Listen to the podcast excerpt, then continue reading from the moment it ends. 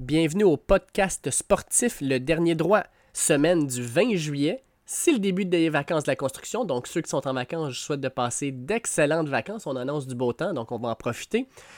Cette semaine, je fais les choses un peu différemment. Je vais commencer par publier aujourd'hui euh, une entrevue avec Olivier Brett.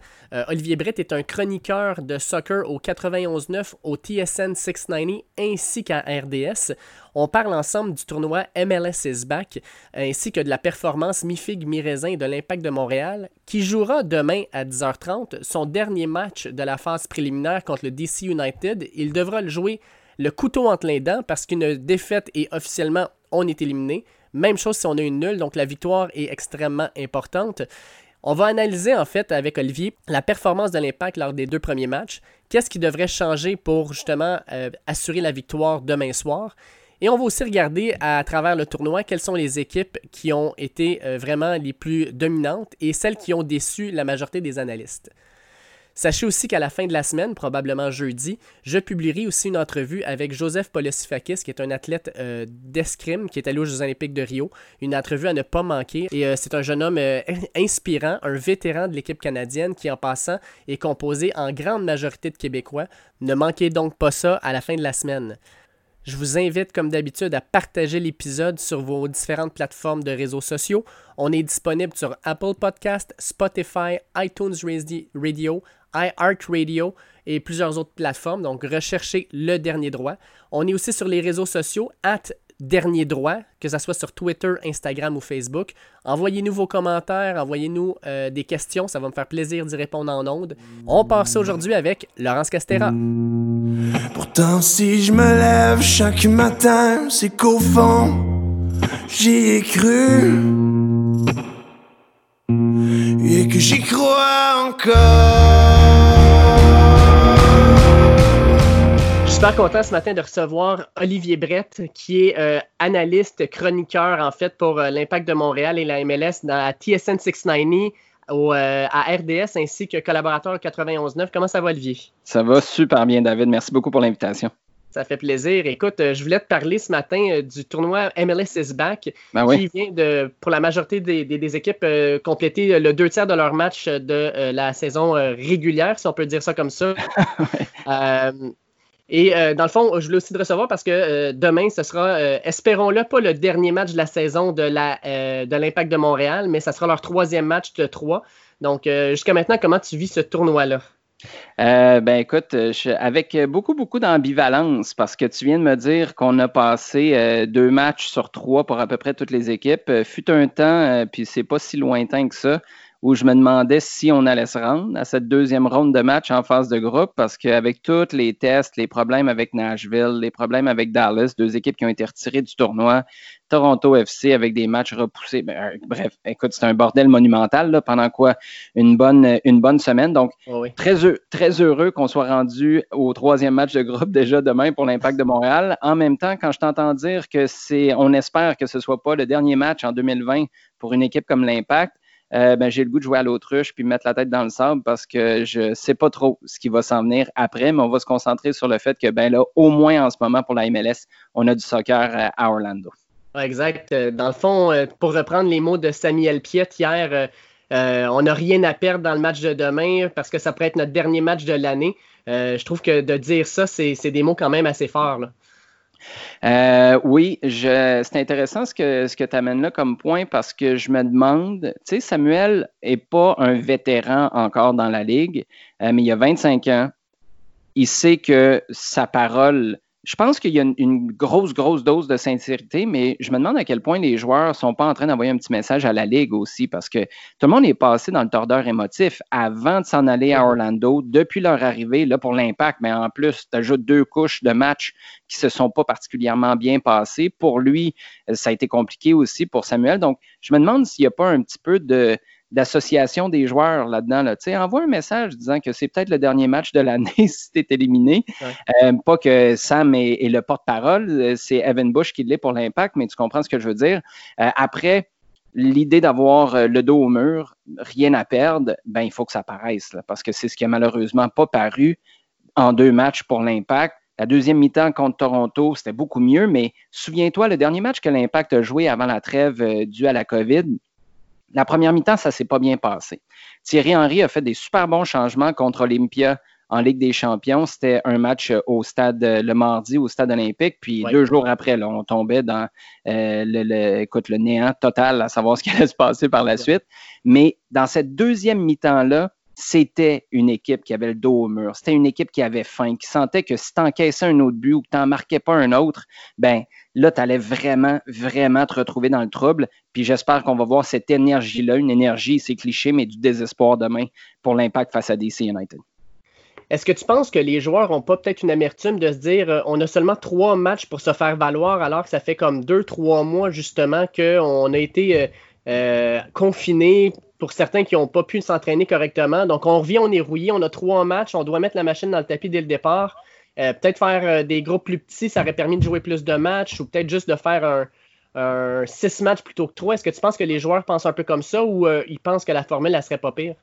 Euh, c'est intéressant ça. Jouer six matchs, c'est parce que tu n'aurais jamais réussi à rentrer six matchs pour tout le monde dans une période comme celle-là. On serait revenu à l'idée initiale de la MLS, qui était d'avoir tout le monde à Orlando pendant huit, dix semaines. Puis c'est là où les joueurs se sont braqués, puis on dit non. Est-ce que d'un point de vue sportif, ça aurait été mieux? 100% euh, Est-ce que ça aurait été mieux aussi pour les joueurs parce que les coachs auraient été capables de faire des choix en fonction d'une durée de match plus étendue, une séquence de match plus longue, 100% aussi. Mais pour le format de la compétition, très honnêtement, avec l'objectif qu'on avait, déjà qu'on mette 9 points sur la table, moi, je pense que ça a été une idée de génie, ça, de la part de la MLS. Puis après ça, de mettre une autre carotte à l'autre bout, parce que le danger que tu as, c'est une équipe qui ramasse 9 points puis qui se dit, tu sais quoi, là, là, on a ronde des 16, quart de finale, demi-finale, puis là, peut-être qu'on va y aller pour le jackpot parce qu'il y a de l'argent qui est en jeu euh, au bout du compte, puis il y a aussi une place en Ligue des Champions. Il y a trop de matchs entre les deux, donc on va lever le pied. Ben, d'avoir mis une carotte au départ puis une carotte à la fin, je pense que c'était la bonne euh, façon de faire. Maintenant, tu parles des joueurs, est-ce qu'il peut y avoir de l'amertume par rapport à leur euh, au peu de matchs qu'ils ont pour se faire valoir? Si on prend une perspective très impact de Montréal, moi je pense que la frustration va plus venir du fait que ben tu sais pas c'est quoi la hiérarchie en ce moment les positions sont pas super bien établies. Tu as des gars comme Samuel Piette qui sont d'habitude le premier nom sur la feuille de match quand tu as l'intention de le faire commencer, puis tu sais exactement où il va jouer. Là, n'est pas le cas, on lui donne des rôles différents, puis ça fait non seulement en sorte que tu sais pas exactement où toi tu vas jouer, mais à l'entraînement toute la semaine, David, tu sais pas contre qui tu te bats. Oui. Puis c'est ça qui rend compliqué, c'est ça qui fait que tu perds tes repères comme joueur parce que Chamit Chaume, est-ce qu'il est en train de se battre avec Victor Wanyama? C'est un combat très inégal, j'en conviens, mais pour gagner sa place au milieu de terrain, ou est-ce qu'il se bat contre Zachary Broguillard pour gagner sa place comme défenseur latéral droit? En termes de frustration, si c'était, puis on l'espère que ce ne sera pas le cas, si c'était pour se terminer à trois matchs pour l'impact, je pense que c'est plus ça qui serait un irritant. Tu penses-tu que l'Impact avait déjà deux prises contre lui au début du tournoi? Je veux dire, une équipe qui a une nouvelle, une nouvelle équipe d'entraîneurs, euh, qui a perdu son meilleur euh, striker en euh, Piatti, mhm. plusieurs nouveaux joueurs qui arrivent. Donc, il n'y a pas vraiment une grosse chimie d'équipe. Je pense, je pense que les meilleures équipes jusqu'à maintenant, c'est des équipes qui ont des joueurs qui sont là depuis longtemps, qui ont une belle, une belle chimie d'équipe, puis qui ont été capables de se redresser rapidement. Est-ce que l'impact, d'après toi, a pâli un petit peu à, cause de justement ces, ces nouvelles arrivées-là? C'est sûr que ça aide pas. Euh, en même temps, l'impact euh, a retrouvé des gars comme Yuko Raitala, théoriquement un Lassie Lapalainen aussi, parce que c'est des joueurs qui étaient blessés au début, de, au début du confinement. J'ai de la difficulté à utiliser cette porte-là de sortie parce que, tu sais, c'est sûr, tu peux même embarquer la ville de Montréal qui a attendu hyper longtemps avant de donner le feu vert pour s'entraîner. Donc, c'est pas juste un nouveau staff, euh, un gars comme Piatti qui s'en va, qui, je pense que c'est de plus en plus clair on l'a dit pendant des années, même quand il était au club, mais Piatti était euh, une grosse opération de maquillage à une équipe qui avait besoin de, s'améliorer. Mais lui, il était capable de camoufler tout ça. Là où j'ai de la difficulté à prendre cette porte de sortie-là pour expliquer à 100% la situation de l'impact après deux matchs, c'est que même si tu avais des gars établis, Samuel Piette c'en est un. Tu sais, Victor Wanyama, c'est pas un gars établi au club parce qu'il a joué deux, euh, trois matchs seulement à ce stade-ci, mais c'est des gars qui sont capables d'être solides vite. Mais si tu les fais jouer hors position, si le système change tout le temps, et je comprends qu'un nouvel entraîneur veuille trouver sa recette, puis soit en train de la chercher, puis fasse des essais, des erreurs. Bref, c'est un gros laboratoire, surtout sachant que tu n'as pas eu de match de préparation avant le tournoi à Orlando. C'est correct. Mais de faire jouer Boyan à gauche, sais, quand tu regardes les autres équipes, moi, ce que je constate, au-delà d'avoir des gars qui sont là depuis longtemps, les morceaux du casse-tête sont aux bonnes places. Puis depuis le début du tournoi pour l'impact, ben, c'est plate à dire, mais pour moi, c'est pas le cas. Euh, Thierry Henry, tu sens-tu qu'il tient bien, il tient bien le pouls de son équipe à, le voir faire ses changements, à placer des gars qui sont dans des positions non naturelles pour eux? Des fois, j'ai l'impression qu'il essaie de jouer à, l'alchimiste un peu, puis euh, de tourner en or euh, des, joueurs qui se retrouvent dans des positions qui sont plutôt inhabituelles pour eux. Ça, ça, va tellement être intéressant parce qu'il faut donner beaucoup de temps à Thierry. En fait, à n'importe quel entraîneur, surtout qui débarque à l'impact. Surtout un entraîneur qui débarque à l'impact, alors que finalement, tu as un directeur sportif qui, si les joueurs que tu as en ce moment, ça ne fait pas ton affaire, tu sais, je viens de te parler de Boyan. Boyan, ils ont joué ensemble euh, au, Barça, Thierry Henry et Boyan, mais c'est pas le joueur de Thierry Henry.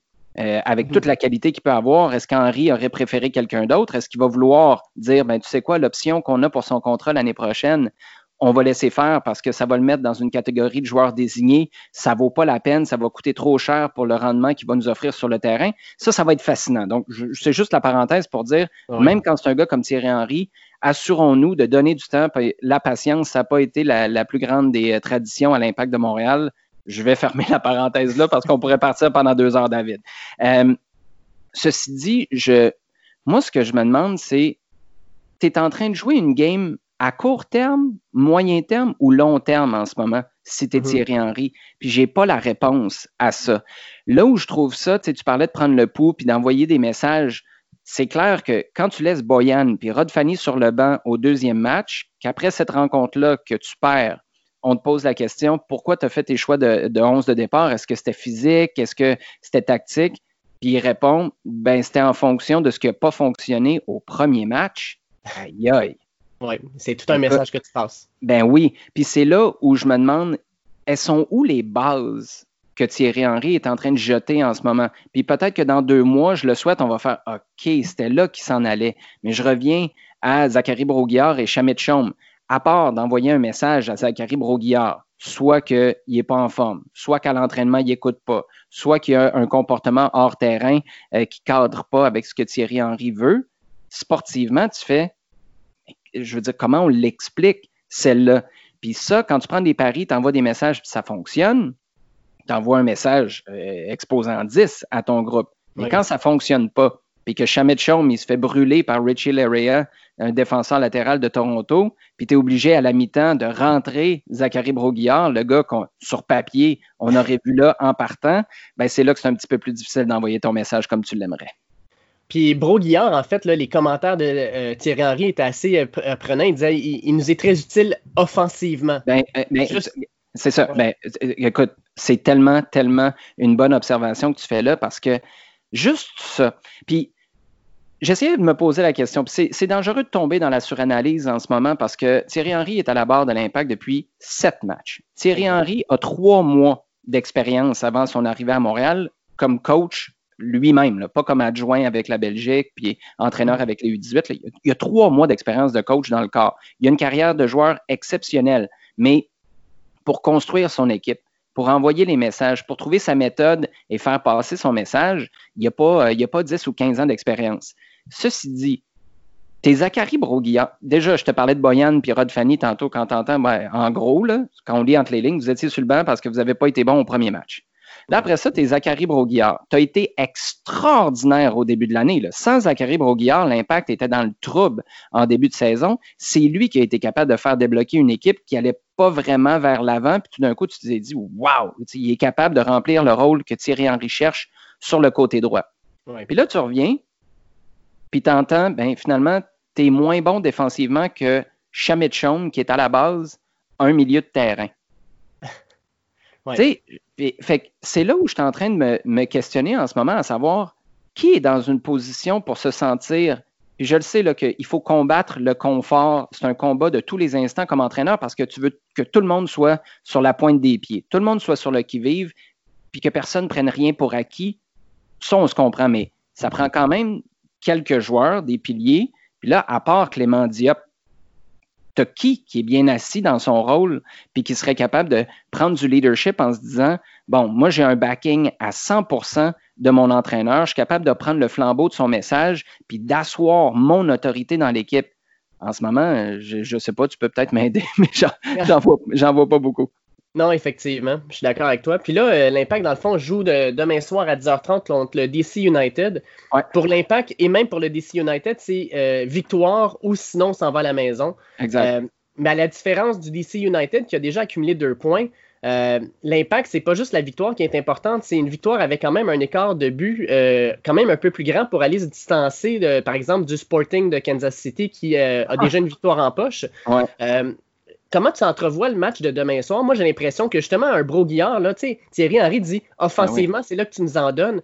C'est comme le moment d'aller vers l'offensive. Puis l'autre chose que je vois aussi avec ça, c'est que la défensive de l'impact a été très poreuse dans les deux premiers matchs. Mm-hmm. Si on met l'avantage sur l'offensive, puis on pousse, puis on essaie de mettre de la pression, est-ce qu'on ne se rend pas un peu plus euh, euh, vulnérable aux contres qui nous ont déjà fait mal dans les deux premiers matchs? Euh, oui, tu te rends plus vulnérable, mais à un moment donné, c'est quoi l'alternative? C'est de mourir à petit feu comme tu l'as fait contre Toronto? Oui, exact. Tu sais, à Toronto, contre Toronto, je comprends qu'il y a deux euh, buts là-dessus qui sont des pénalties, mais les pénalties, il faut quand même que tu te retrouves dans tiers offensif pour, euh, pour, aller, pour aller les gagner. moi, je, ça je pense que là, tu es à un point où d'être cérébral, ça ne va pas te servir. Mhm. de, c'est sûr qu'il faut que tu défendes comme il faut, mais est-ce que, tu sais, on va prendre l'exemple de Victor Wanyama. Lui, c'est un exemple parfait. Victor Wanyama, si tu le fais jouer dans un poste plus reculé, c'est parce que ta priorité, c'est surtout de ne pas prendre l'eau en arrière. Mais là, si tu vas aller marquer, est-ce que tu le fais jouer en défense ou est-ce que tu le refais monter au milieu de terrain? Pour moi, il n'y a, pas, a pas photo. C'est sûr que tu peux avoir des blessés et tout ça, mais il n'y a pas photo. Tu fais monter Victor Wanyama au milieu parce que c'est là où il va être capable d'être non euh, euh, passé d'un rôle de corps arrière à celui de, moteur. c'est lui qui va être capable de projeter tout le monde vers l'avant. Euh, est-ce que ça veut dire que tu peux encaisser des buts? Oui, 100% euh, mais moi, je te dirais, euh, mets tout sur le rouge, puis euh, regarde Clément Diop en arrière, puis dis Clément, tu es capable de nous en sortir un ou deux des gros arrêts, si jamais il y a quelqu'un qui part en contre-attaque. Clément, il va te dire oui, puis je, je parierais là-dessus parce que de toute façon, tu es passé à côté de tes deux premiers matchs. Là, je pense qu'il faut que tu y ailles en ligne. Puis en termes de, non seulement d'alignement, mais peut-être de stratégie, euh, est-ce que tu penses qu'un 4-4-2, un 3-4-3 ou euh, mettre, la pression un peu plus? Ou, euh? C'est la première fois. Ça fait quoi? Ça fait neuf saisons, là, si on inclut 2012, que je couvre les activités de l'impact. J'ai jamais, jamais eu autant de difficultés à donner mon opinion sur. Tu sais, puis j'ai pas de misère, moi, à avancer mes préférences d'habitude, mais c'est parce que tu sais pas qui joue où. Si tu as une, bonne notion de comment Thierry Henry perçoit ses joueurs. Puis là, on n'a pas assez, on n'a pas un, échantillon assez important. Puis l'échantillon de l'hiver du début d'automne, il n'y a à peu près rien à voir avec l'échantillon qu'on vient de voir sur les deux matchs à Orlando. Donc, tu peux même pas dire qu'il y a sept matchs. Tu sais, c'est deux matchs d'un bord, puis, euh, puis cinq matchs euh, de l'autre. Euh, moi, ce que j'aimerais voir, c'est quelqu'un d'autre que Maxi Urruti en attaque. Ça, c'est mm-hmm. euh, clair parce que pour moi, il n'a pas justifié euh, la fin que ça prend pour trancher dans un, dans un match comme celui-là. Euh, Romel Kyoto, chapeau. mais moi, j'ai de la difficulté à comprendre pourquoi on a balancé, puis j'étais le premier surpris quand c'est arrivé au début de l'année, pourquoi on a balancé le 3-5-2 par la fenêtre? Tu sais, mm. ça, ça fonctionnait par. C'était loin d'être parfait. Mais ton 3-5-2 que tu avais, t'as amené Victor Wanyama. Fait que là, ça te donne encore plus de solidité au milieu. Tu avais Maxi Urruti qui marquait, écoute, il a marqué trois buts. Il, était euh, impossible à trouver l'année passée. Puis là, au début de l'année, tu as trouvé un, moyen, un système de le, faire, euh, de le faire marquer trois buts en deux matchs.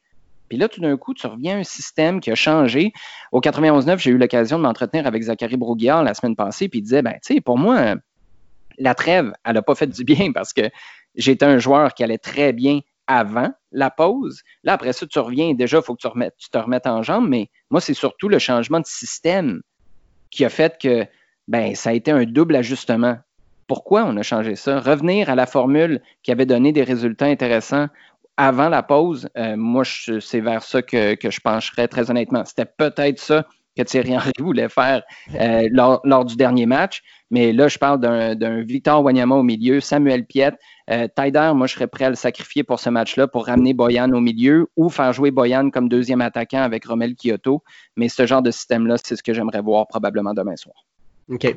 Et puis, euh, au niveau du momentum, j'ai l'impression que l'impact, jusqu'à maintenant, à chaque fois qu'ils semblaient montrer de belles, choses ou font des, beaux jeux, euh, ne sont pas capables de garder ce momentum-là. Se de bord, le ballon est dans notre but. Euh, le premier match contre la Nouvelle-Angleterre, on montre des super belles choses en début de deuxième demi. On semble reprendre le dessus. on a les plus beaux jeux depuis le début du match. Bang, on se fait marquer un but, puis ça vient de se terminer.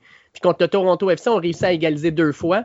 Euh, puis à chaque fois, euh, ben, euh, comme le, deuxième but, quand on fait 2-2, on se revire de base, ça prend quelques secondes, puis déjà, le Toronto FC va le mettre dedans. Mm-hmm. je pense qu'il va falloir que l'impact fasse attention à ça, puis justement, peut-être. Ben, en fait, je ne sais pas qu'est-ce qu'ils vont faire exactement par rapport à ça, mais le momentum, il faut qu'ils soient capables de le garder. Le problème que je vois en ce moment, c'est que entre le choix puis euh, je présume que tu es euh, aussi curieux que moi quand tu es euh, sur les médias sociaux une heure avant le match. Tu attends de voir le 11 de départ de Thierry Henry qui ne nous est pas dévoilé, installé. Fait ce qui nous intéresse, là où on regarde en ce moment, les, moments clés des rencontres, c'est une heure avant le match, quand le 11 de départ sort avec les noms. Au moment du coup d'envoi où tu vois le 11 de départ installé sur le terrain. Après ça, la mi-temps où tu fais un changement. Puis les changements qui sont faits, en gros, c'est toujours le travail de Thierry Henry qu'on regarde. Puis là, je reviens au, puis ça, c'est le lot d'un entraîneur, mais à quelque part, ça montre un ou deux problèmes. Un, c'est que la star de ton équipe est sur le banc. Puis ça, je pense que ça se voit même à Montréal sur les panneaux euh, euh, de, pub. C'est Thierry Henry. C'est vrai. C'est un peu weird. C'est un peu particulier que six mois après son arrivée, ce soit encore le coach. Puis ça, c'est d'un point de vue marketing, je comprends tout à fait la stratégie. Mais là, je reviens au terrain. C'est qui le leader dans cette équipe-là? C'est qui le Michael Bradley qui va se retourner, qui va regarder ses partenaires puis qui va dire là, là, on vient de marquer un but, serrer les dents, les cinq prochaines minutes sont cruciales parce qu'on vient de se remettre dans le match. C'est pas là que c'est le temps de niaiser. Il faut être sécuritaire. Il faut peut-être assurer la possession un peu plus qu'essayer d'aller vers l'avant, puis il faut être concentré à 100% Je reviens C'est le travail un peu que Patrice Bernier faisait dans le temps, finalement. Là. Oui, Patrice Bernier, mais pourquoi Patrice Bernier pouvait faire ça? Parce ben, que. Il avait l'expérience. Il y avait, de un, il y avait l'expérience, puis de deux, son rôle était clair dans l'équipe. Tu sais, là, en ce moment, le capitaine, c'est Yuka Raitala. C'est lui qui va, puis je ne suis pas en train de remettre en question son, son type de leadership, mais c'est pas celui qui va crier, c'est mm. pas celui qui va euh, euh, remettre les gens à leur place. C'est pas celui qui a le plus gros statut dans l'équipe non plus parce que c'est pas un joueur désigné. Tu sais, avant, tu avais Evan Bush qui était là, tu avais Samuel Piet qui était dans un poste indélogeable, qui se donnait un petit peu plus de coffre, il se donnait la possibilité de faire ce job-là. En ce moment, c'est ce que j'aimerais voir. Quelqu'un qui est là et qui, qui crie par moment après ses partenaires pour dire là, là, tout le monde, il faut absolument se concentrer parce que c'est une passe cruciale du match. C'est 90 minutes une rencontre, mais des fois, tu as une tranche de 5 minutes où tu sais qu'il faut que tu passes à travers. Il y a une vague à passer, puis après ça, ben, de l'autre côté, tu peux vraiment courir après un résultat. Je me demande encore, c'est le rôle de qui sur, sur le 11 partant? Victor Wanyama, phénomène. Un phénomène physiquement, euh, son intelligence pour changer. Mais est-ce que c'est le gars en ce moment, après trois matchs avec l'impact, qui est dans une position pour faire ça? Euh, je pense que c'est une des lacunes qui peut très bien se régler au cours des prochaines semaines. Mais pour le moment, à mon sens, c'est une des lacunes de l'impact. Outre, euh, outre l'impact de Montréal, si on regarde un peu le tournoi jusqu'à maintenant, euh, il y a quand même des surprises. Les, gros, les grosses équipes comme Atlanta, Atlanta sont 0-2. Euh, Seattle se sont sauvés hier en gagnant 3-0 contre Vancouver, mais jusqu'à maintenant, c'était pas très concluant. c'est les champions en titre.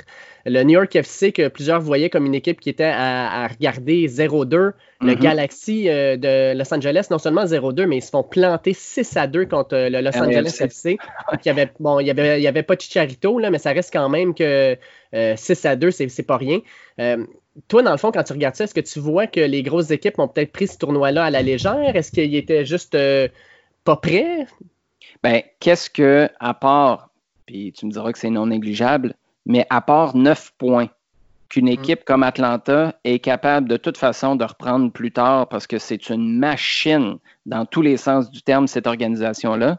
Qu'est-ce que tu avais à aller chercher à, Orlando? Puis, il y a la psychologie après ça qui rentre. Atlanta puis Vancouver, c'est deux organisations qui ne sont pas comparables en ce moment. Euh, sont dans des courbes complètement différentes. Euh, il y a, bref, c'est pas le même univers. Il y a beaucoup, beaucoup, beaucoup plus d'argent à Atlanta. Ceci dit, de voir que Vancouver a laissé plusieurs gros joueurs à la maison et a dit publiquement, on supporte, ils ont notre soutien total, ces joueurs-là qui décident de rester à la maison. Ça montre que, moi, ce que ça me dit, c'est que des organisations ont fait le pari du moyen-long terme, comme on le disait tout à l'heure, avec des gars dont ils vont avoir besoin soit plus tard cette année, on, touche du bois, ou, euh, ou l'année prochaine. Mais ils sont en train d'essayer de pas brûler des ponts, pas briser de relation avec ces joueurs-là en ce moment pour 9 points. Là où il y a une différence, c'est que 9 points pour les Whitecaps de Vancouver, c'est pas mal plus important que 9 points pour, Atlanta United. C'est un pari plus important pour Marc Dos Santos, mais je pense que ça, ça rentre en ligne de compte. Des équipes qui ont dit, tu sais quoi, on va y aller, on va prendre ça au sérieux, mais on est très conscient que ce pas des matchs de playoff en ce moment. Ah, puis tu regardes Atlanta, je veux dire, euh, Cincinnati, qui est le pire club de la ligue, qui se fait démolir 4 à 0 contre Columbus, vont battre Atlanta 1-0. C'est comme une claque dans le visage aussi. C'est sûr que l'entraîneur la trouvera pas drôle. Puis il y a peut-être des joueurs justement que ça va piquer dans l'orgueil, par contre. Oui, mais regarde, Cincinnati, c'est tellement un bon point que tu soulèves, surtout euh, parce que c'est ce club-là. L'année passée, puis tu vois des opportunités pour des petits clubs euh, ou des clubs qui ont besoin de points. C'est une occasion en or. Si mm. Atlanta LA Galaxy et compagnie sont capables de rattraper ces neuf points-là, euh, ces neuf points qui peuvent couler une équipe comme Cincinnati à pic. Rappelle-toi l'année passée, chaque fois que Cincinnati jouait contre l'Impact, ils se disaient il y a des points à ramasser là. Je pense que deux de leurs trois ou quatre victoires l'année passée ont été contre l'Impact parce que Montréal s'en allait nulle part une équipe comme Cincinnati va prendre ce tournoi-là vraiment au sérieux parce qu'ils se disent si on est capable d'aller chercher des points-là qu'on n'aurait jamais eu si on avait eu à se déplacer à Atlanta ou à recevoir même Atlanta à la maison, ben go, on y va parce que c'est peut-être ça qui va faire la différence entre les séries ou non à la fin de l'année pour un club comme Cincinnati. Maintenant qu'on a deux matchs de fête puis qu'il y en a un troisième qui va jouer cette semaine, là, euh, selon toi, les, équipes qui se démarquent le plus jusqu'à maintenant, les équipes qui, qui sont dangereuses pour aller chercher ce titre-là, ça serait lesquelles?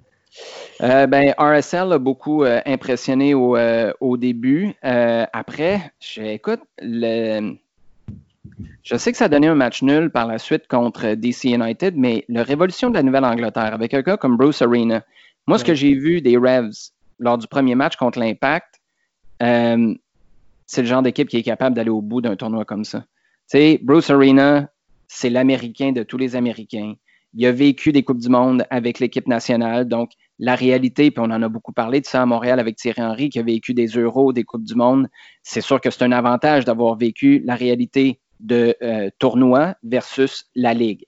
Bruce Arena, il a le meilleur des deux mondes. Il connaît la MLS comme le fond de sa poche. Écoute, j'ai l'impression que quand tu veux un nouveau règlement, puis tu es Don Garber, le commissaire de la Ligue, tu appelles Bruce pour dire là, Bruce, euh, ça marcherait-tu, ça, ou ça marcherait pas selon toi? Oui, oui, inquiète pas, Don c'est une bonne idée. Parfait. Tu raccroches, puis Bruce Arena t'a aidé à prendre des décisions. C'est à ce point-là que c'est le parrain de, la, MLS. Il y avait Siggy Schmidt à l'époque euh, avec lui, mais malheureusement, Siggy Schmidt est, décédé au cours des dernières années. Euh, les Revs, ils seraient capables de se faufiler. Euh, après, avant qu'on commence tantôt, tu me parlais du crew de Columbus, puis ça, je trouve ça intéressant parce que, tu sais, quand tu parles de l'importance pour un club d'une compétition versus un autre club qui n'a peut-être pas la même perception. Ce que le crew de Columbus a vécu là, au cours des dernières années, peut-être déménager à Austin. Euh, après ça, tu as le départ de Federico Higuain qui s'en va à mhm. DC. Tu perds quelque chose, mais tu sens aussi que ben, tu as la pression de le remplacer dans un club où, oui, tu perds un gros élément, un gars qui a été l'ADN de ton équipe depuis des années. Tu as perdu Greg Berhalter, qui est devenu entraîneur de l'équipe nationale américaine, qui était au crew. Et là où je veux en venir, c'est que une façon de jouer avec le crew de Columbus. Puis c'est ça qui fait mal à l'impact en ce moment, c'est que tu ne peux pas te reposer sur ce qui s'est passé il y a un an et demi parce qu'il n'y avait personne qui était là. il y a un an et demi, où il y a tellement d'affaires qui ont changé. Dans le temps, c'était Rémi Garde, Wilmer Cabrera est passé, Olivier Renard n'existait pas, euh, tu n'avais pas de Boyan, Piatti était là, Thierry Henry, ben, on ne savait même pas qu'il allait finir par coacher en MLS, alors que des équipes comme le Crew, il y a comme un fond même si des coachs puis des joueurs sont passés, il y a un fond important qui était là. Puis je pense que dans un tournoi comme celui-ci, c'est un gros avantage. Écoute, je vais terminer là-dessus, puis Dieu sait que ça me fait mal au cœur de dire ça, mais est-ce que tu penses que le Toronto FC a quand même une belle chance de pouvoir remporter le tournoi? Euh, je veux dire, marquer quatre buts contre Montréal, euh, Aquinola était vraiment impressionnant. Puis le pire là-dedans, c'est que José Altidor, qui est probablement leur meilleur joueur, n'est toujours pas avec l'équipe. Euh, si jamais Altidor devait se greffer, dans le fond, au Toronto FC, penses-tu qu'il y aurait une chance de peut-être aller un peu plus loin?